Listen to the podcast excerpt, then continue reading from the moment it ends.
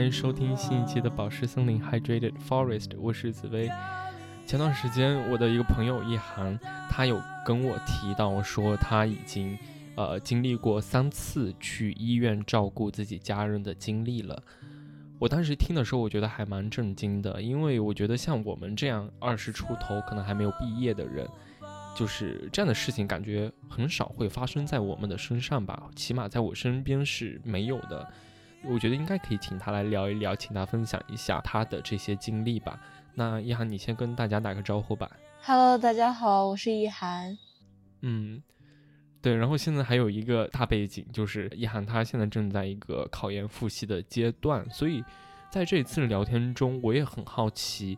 一方面是考研，然后另一方面又是为家人、为自己的亲人去。付出自己的时间和精力去照顾他们，所以这两个东西放在一块儿来看，我觉得也蛮有意思的。对，那一涵要不要先跟大家讲一下你之前经历过的三次去医院陪护家人的这个事情呢？今年大概是嗯，从一月份的时候开始的，因为一月份的时候刚好是寒假，然后那个时候我妈妈。嗯，做了一次胆囊切除的手术，是因为她的胆上发现了几个结石，然后当时是在一个县里的医院做的，因为并不是很大的手术，然后刚好有专家下来，然后我妈妈就趁这个机会就做掉了。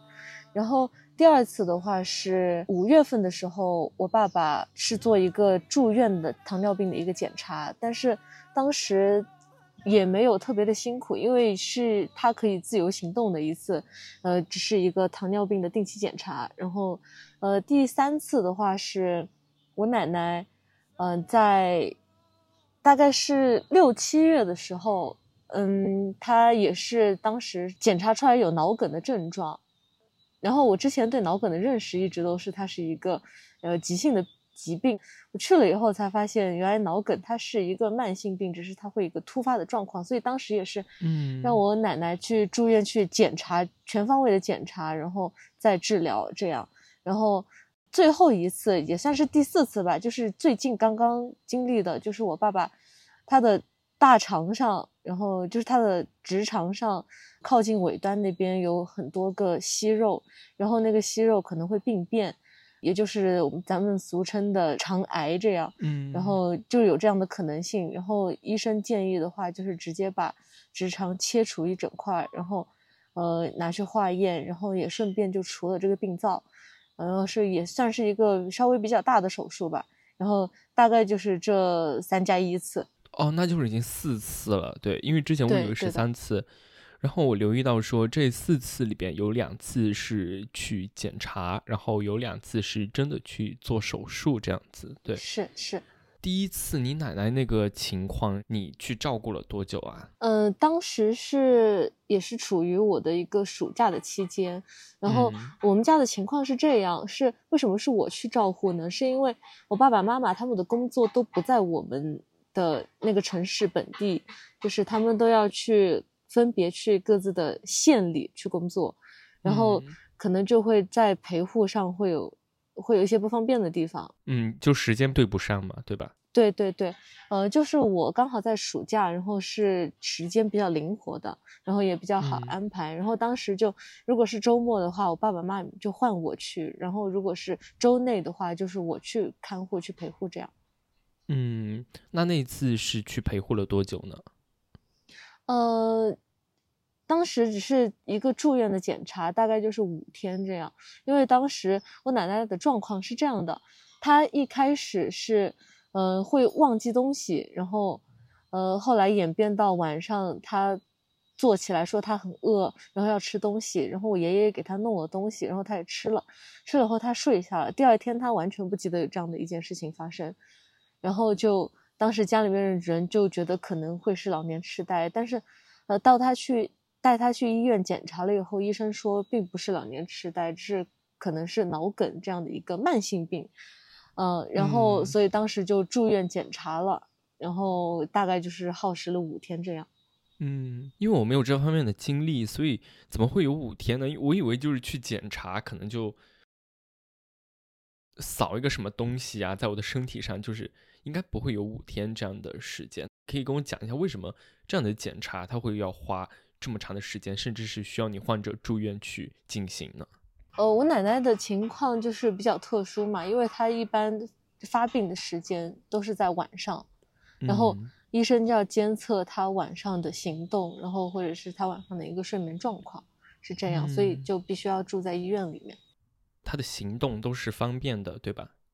对。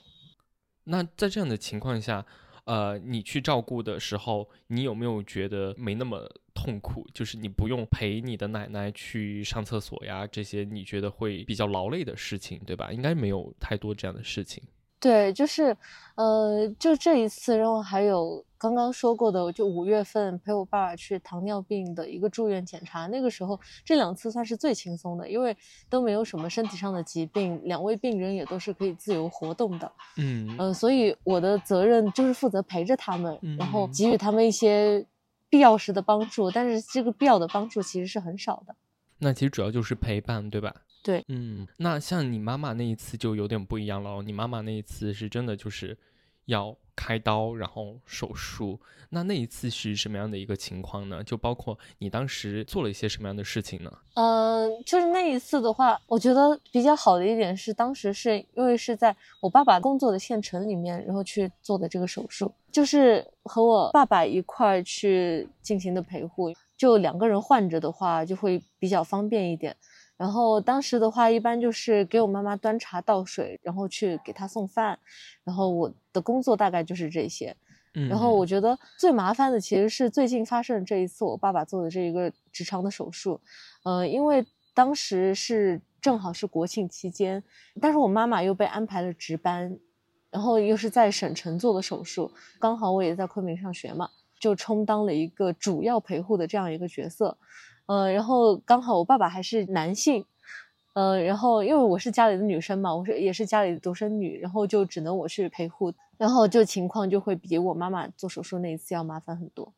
嗯，你能对比一下，就是你妈妈那一次和你爸爸这一次他们的一些区别吗？我妈妈那一次住院的话，大概是只住了三天。然后我爸爸那一次住院，嗯，因为是直肠的手术恢复比较慢，就大概住了七天，这样就是一整个国庆假期都是在医院里面过的，嗯，然后我妈妈那一次都比较方便的是，因为两个都是女生，然后她换衣服，然后或者是她上厕所什么的，我都非常的好照顾，因为没有什么好避讳的，呃，但是我爸爸的情况呢，就是他住院时间比较长，然后他的。而且他做的手术就是他完全没有办法自己活动，嗯，就是可能他坐起来或者他躺下去都必须要人去搀扶这样。然后我的身形是呃比较瘦小的，呃，然后力气也比较小，然后在搀扶这上面就是我遇到的第一个难题。然后第二个难题就是。我爸爸就是他没有办法活动嘛，就是他没有办法自由的去卫生间这样。嗯嗯。就是一开始的话，就是手术完成了以后，医生会给他插尿管，然后那个时候我就只需要就是定期把那个呃尿管下面的那个袋子，然后那个填装物，然后给它倒掉，然后再接回去，然后就可以了。但是大概手术过了两天以后，医生就把那个尿管给他拔掉了，然后我就必须得搀扶我爸爸去上厕所。我们的解决方案就是我拿一个尿盆，然后放在他的面前，然后用一个织物给他垫起来。他上厕所的时候，我就到病房外面去。他上完厕所以后再进来，然后再去把那个尿盆倒掉。然后我们的解决方案是这样的，这个可能就是男女性别差异上的一个不方便的点吧。嗯，那你爸爸现在还 OK 吗？身体恢复的怎么样？嗯，他现在就是。呃，前天刚刚上来复查过，然后恢复的还是比较好的。然后他现在已经正常在工作了。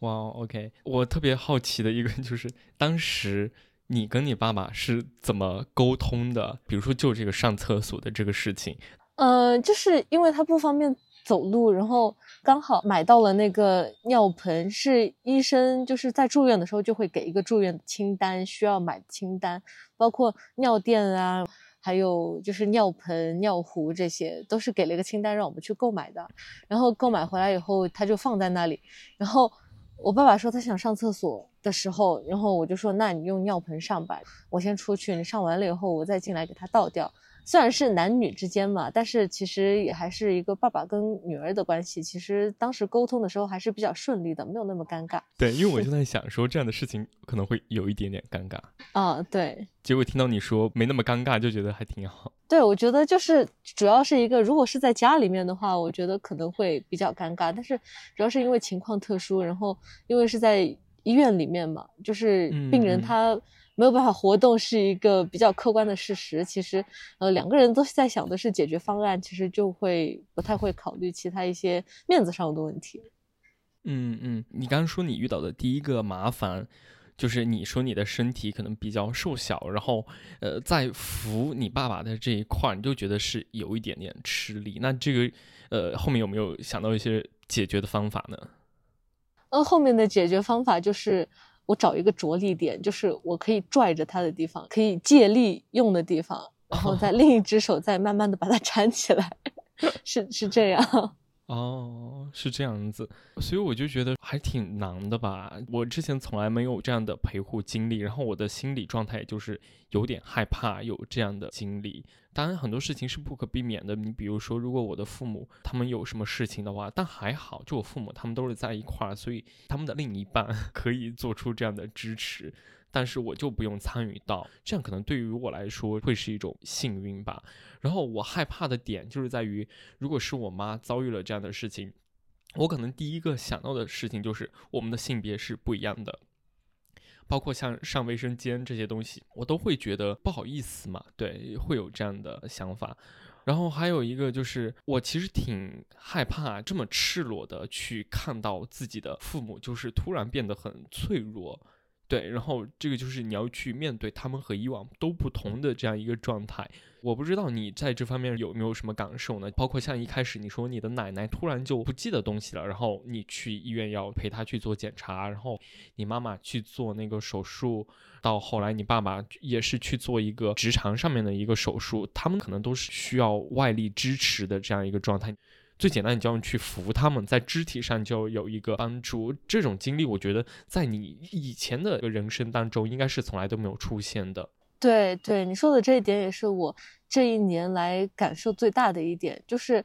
以前的话，就是可能我们年纪比较小的时候，爸爸妈妈、爷爷奶奶身体都还是算比较健康的。虽然我奶奶一直都有就是糖尿病啦、高血压这些慢性病，但是。嗯，好在就是他并没有因为这些疾病有过什么，就是真正上医院的这种情况，就只是去问诊，然后开药，然后包括我爸爸妈妈之前身体也是非常好的，然后今年的话就感觉像我们全家的健康健康水平都在一个滑坡式的下降。作为家里面一个算是最健康的人，然后我的感触其实还是蛮深的，嗯，就是包括。呃，像我感受最深的，尤其是这一次，我爸爸就是他做手术，然后他没有办法移动，然后他在麻醉过后，其实伤口是非常疼的。你想，毕竟是在肠子上割掉了一整块肉，然后那个肉当时在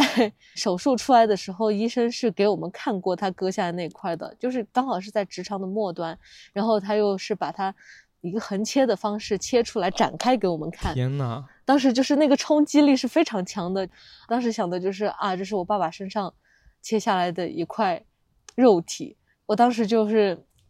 心情不知道怎么说。本身一个很健康的人，然后你看到从他身体里面拿出了这样的一块东西，然后就会觉得，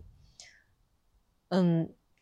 还是挺难过的。就是感觉我的爸爸的身体怎么会需要做出这样的一个。这么大的一个手术呢，嗯，就是大概我最深的感受就是这样。然后之后是他的麻醉醒了以后，他就开始感受到了他的整块腹腔都是很痛的，嗯，当时也是看着我爸爸突然开始疼痛起来的时候，我就觉得这当时是手足无措，因为我不知道要怎么去处理这么一种情况。我能做的就是赶紧按下护士铃，然后告诉护士话哪里哪里痛。然后我觉得，就是作为一个之前没有什么医学知识储备、没有什么看护的一个经验的一个人来说，我觉得这些都是一个突然发生的，然后突然需要我去面对的一个问题。我觉得当时感觉还是挺无力的，就是这么一个感受。嗯，你刚刚提到说你爸爸在术后，那个医生把切下了那一块身体展开给你看。嗯，呃，这是我此前没有想到的，因为我想到的我会在陪护当中面对的一个情况就是。你会看到说你的亲人就在病床上，他们表现的虚弱，表现的痛苦，而那种很赤裸的东西都是在手术室里边由医生完成的，所以我是没有想到会有那么直接的面对一个造成这所有的痛苦的那一部分，你的父亲、你的亲人的这个身体就摆在我的面前，我觉得是冲击非常大的。我不知道如果我面对那个场景，我我觉得我心里面是很复杂的。如果你不给我看这个东西，我可能就会觉得说。啊，我知道你是在一个虚弱和痛苦和无力，还有需要帮助的状态。但是当你的这个身体组织就直接赤裸的摆在我面前的时候，我会有一点手足无措这样的一种状态。对对，经过这几次陪护，其实我感觉我心里改变比较大的一点就是，真的就是除却生死无大事。包括我今年本来是在考研嘛，然后我现在也依然在准备的一个状态，但是我现在感觉考研也不是最重要的了。在自己亲人的健康面前，还是会觉得，嗯，那他们的身体健康是最重要的。我考研今年要是考不上，明年再考就算了。就是可能之前会对考研的结果就是比较执着的，然后现在就是看的比较淡，可能就是尽人事听天命，把我能做的做了。当然，这个能做的是在除了看护我的亲人就是生病状况之外的一个能做的情况。就是我现在基本上已经不在陪护的一个状态了嘛，然后我现在每天都有在认真看书，然后但是可能我对这个结果就没有那么计较了，就觉得家人的健康其实比什么都重要。其实之前的话，可能我会觉得啊，我的学业是我的事情，就是我非常非常重要的一个事情，可能我会什么事情都以我的学业为主。然后这个事情过了以后，觉得其实看事情就没有那么极端了，就是觉得可能还是，嗯，还是一些比较长远的东西会更重要一点。嗯，而且考研，我觉得现在放在大多数中国学生身上，它已经成为了某种生命历程。就是你在这个时间点，你就会去做这样的事情，不管是因为社会的需求也好，还是你个人的一些想法也好。有点像社会时钟那种感觉，因为我觉得现在不考研的学生应该是比较少的吧。嗯，所以在你这样的一个时间节点，然后又加上了你需要回去陪护家人，我就觉得会有一点点冲突。其实，因为考研这样的事情肯定是需要你投入很多的呃时间和精力。不仅如此，它需要你有规律的时间和精力，就是你不能说你今天就是做一点，然后明天就不做，就摆几天，然后后面又做，这样好像。我我不知道这样就是好不好呀？但是是不是这样就是考不上呀？就是也会会对你的这个考研 背研的效果有影响吗？就是就是我是听到是这样的说法。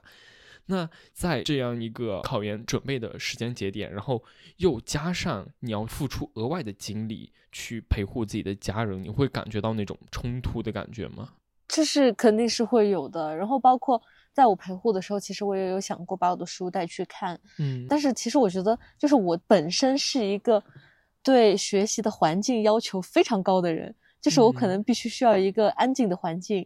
一个持续学习的一个状态，然后不能被打断，这样我才能够全身心的投入进我的学习当中去。但是在医院里面情况就非常的不一样，因为。隔三差五，护士会来查房，然后会来做雾化啦，然后还有量血压啦，还有做一个静脉的一个按摩吧，然后就是需要我去。做，或者是哪怕不需要我做，但是他们进来这个动作其实是会在客观上会打断我的学习的，然后我就很难投入到这个学习进程当中去。所以，我我只是尝试学习了两天，然后我就没有再把书拿出来过了，因为我觉得这样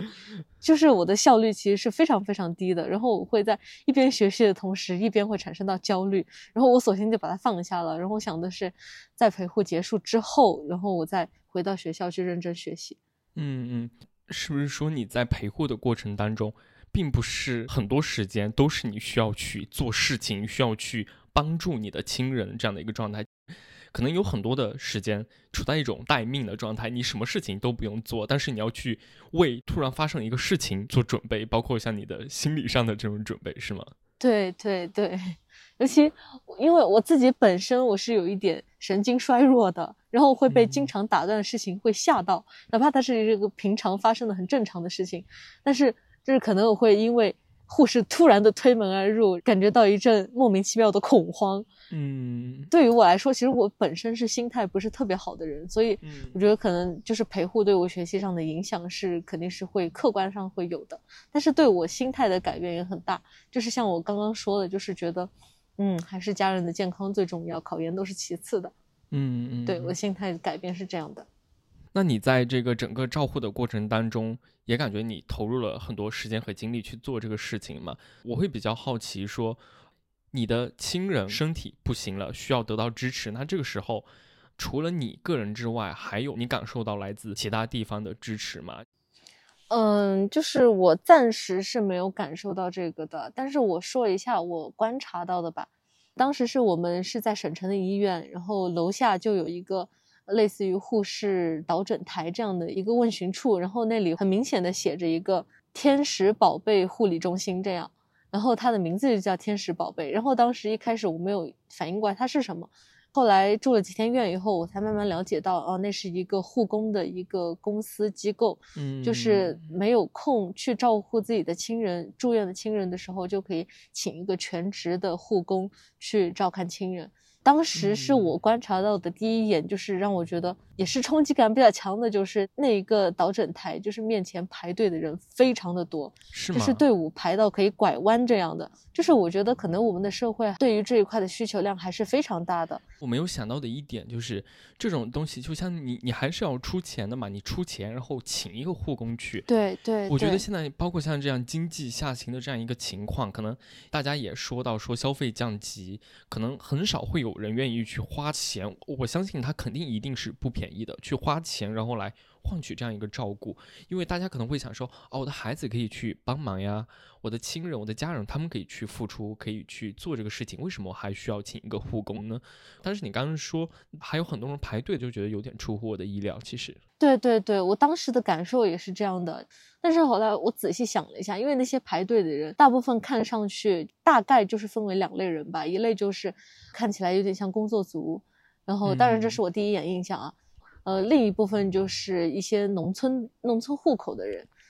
我想了一下情况，可能是这样的，就是这是我个人的揣测，就是一个是上班族，他可能待的地方比较远，然后他接到亲人和他住在这个城市，当他的亲人生病住院了，但是他个人还必须得去工作，嗯，然后就是这两者可能会产生冲突。然后第二一个是一些农村户口的人，很多人他们上来省城看病的话，可能这个疾病只有在省城才能得到最好的治疗，而且还必须得添补家用，然后就没有办法同时兼顾两头。可能是这样的一个情况，就是这个时候他们就需要去请一个护工去完成这样的一个任务。当时我还在医院门口看到了很多很多坐在一个小板凳上就在医院门口的人，他们就在那个牌子上就写住宿五十到三百一天都有，然后它上面的住宿的一个宣传的条件就是可以做饭，嗯，然后无线网络，然后有热水，这三个就是他们最基本的条件。这一部分出租房间的这些人的受众，我觉得。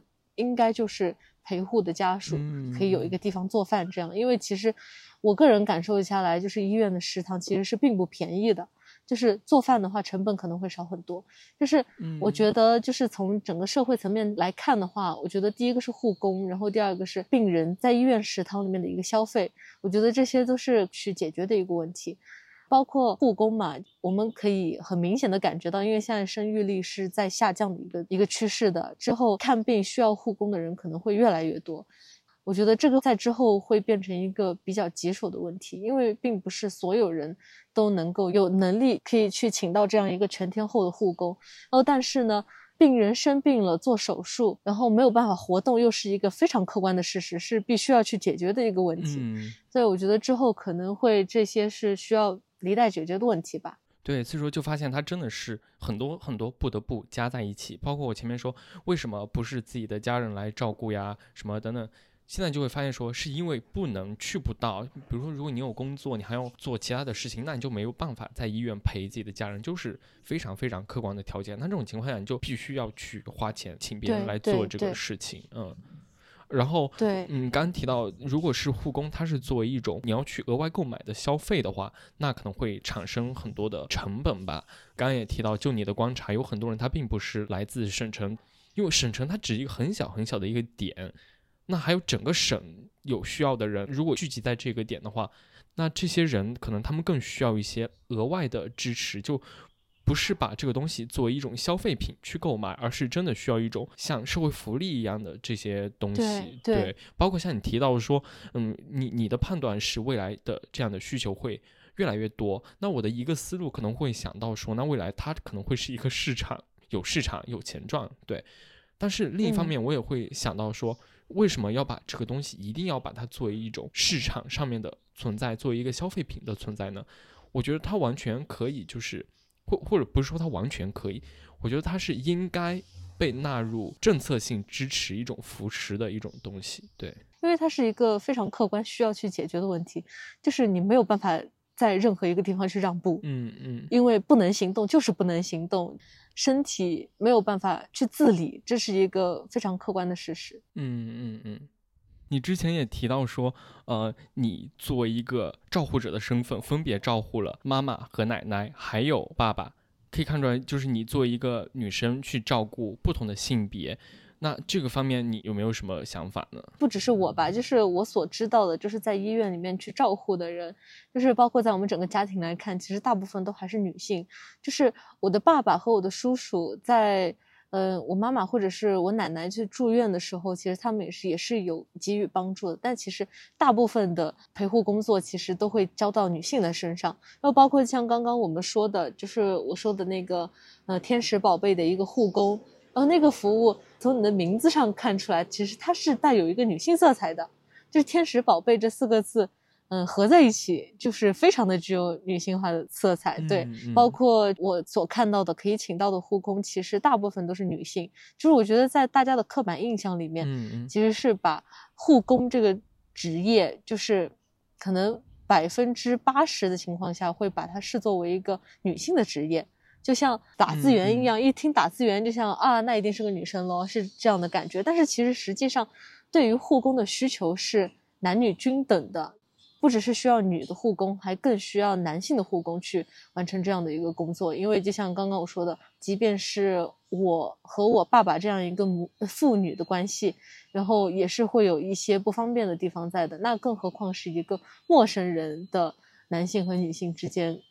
我觉得这样的话，就是护工和患者之间可能心理上都会有一些障碍，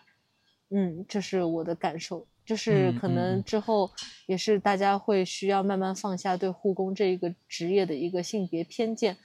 其实，在这个方面我也有一点观察，因为我之前我的妈妈那边有亲人有需要被照顾的这样一个需求嘛，那每一次其实都是我妈妈去。其中一个点就是在于我妈会说啊，你爸爸他太粗心了。你听上去好像是我妈会觉得我爸他作为一个男性就是太粗心，他在护理的这一方面能力不够，就会有一点这样嫌弃的这种意味。所以每一次都是我妈去，就是我妈是非常非常辛苦的在做那件事情，因为我有看到过。对，然后我就在想说，这可能也是一种，嗯，他已经预设了说。你爸是一个男的，然后他就没有办法做这样的活，对，他已经构成了一个固定的因果关系，就像固定搭配一样。因为你是男的，所以你没办法做好这件事情，对，所以说他后面就没有去做这样的一件事情。有的男生可能他可以做这个事情，但是因为你前置条件了，说他不能做这样的事情，所以一方面别人就是不想让他做，然后另一方面就是他自己也会慢慢的会觉得说啊，因为我是男的，所以我就觉得我做不了这样的事情。可能会有这样的影响吧，对，从你的心理影响到你的行为，然后还有一个就是家庭的照护工作，往往就是发生在家庭内部嘛。那很多时候他就不免的要涉及到婚姻的这样一个东西，那这可能有点跑偏，但是他也会让我觉得说，好像嗯，因为在传统的这个中国的家庭的这种视角来看的话。如果我们结婚，那就是你的爸爸就是我的爸爸，就你的家人就是我的家人，你家的事情就是我家的事情。但是如果是我妈妈家发生了类似的事情，我爸爸他好像不会觉得说，因为是我的父母，所以我要去投入多大多大的精力去做这样的一个事情，就好像说，嗯，某种情况下，它是一个假的承诺。对，呃，虽然我们结婚的前提条件就是。我把你的家人当做我的家人，但是真的结婚了之后，有这样的需求，你会发现说，哦，其实你的家人还是你的家人这样子。就是我觉得这也是我感受比较明显的一点，就是包括我观察下来，在医院的看护的不只是护工，还有家人，其实也大部分是女性。这我觉得这一点可以算是对于男性的一个偏见，同时是男性在。家人的照护的这个过程当中是有一些缺位在的，嗯嗯嗯，这是我的感受。就是我觉得其实就是男性他也有可以做的很好的地方，只是说这个偏见其实他是有点根深蒂固的。那男性可能就会觉得他自己，因为他是男性，所以他是一个五大三粗的一个形象，然后他没有办法做好这些细节上的一些像芝麻一样小的事情，就是这个芝麻是打引号的。然后我觉得可能他会对自己的性别做出这样的一个预设，然后女性她在涉及到这个工作的时候，她也会同时就会觉得，啊，他是男的，所以他不行，他照顾不好。我觉得他可能两个性别都会对男性有这样的一个不正确的认知。其实我觉得男性是可以很细心的，是是，因为有的时候大家都说男的不行，OK，那男的不行就是可能他他有的东西他就真的不行，但是可能有的东西他是行，但是。你告诉他你不行，但其实他是行的。然后你告诉他他不行，他慢慢就会觉得说，哦，我不行，我不行。然后他会觉得说，嗯，这好像是他可以去摆脱掉的一些东西。但是其实他是可以去做这样的事情。嗯嗯，没错。啊，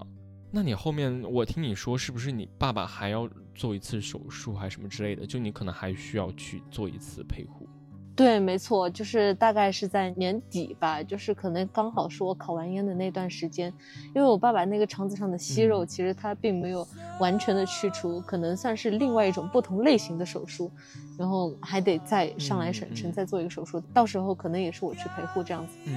好好好。那个时候考试结束的话，对你来说要轻松一点去做这样的事情。对对对，心理负担可能会小一点。对，你就不用就是一边处于一种待命状态，一边还要想着说，啊，我的这个考试怎么办？嗯嗯，没错。好好好，那就也不能说预祝吧，就就希望你下一次也可以顺顺利利的，让自己的家人健康的度过这一次吧。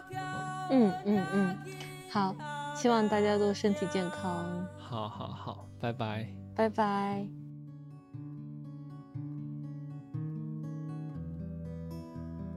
go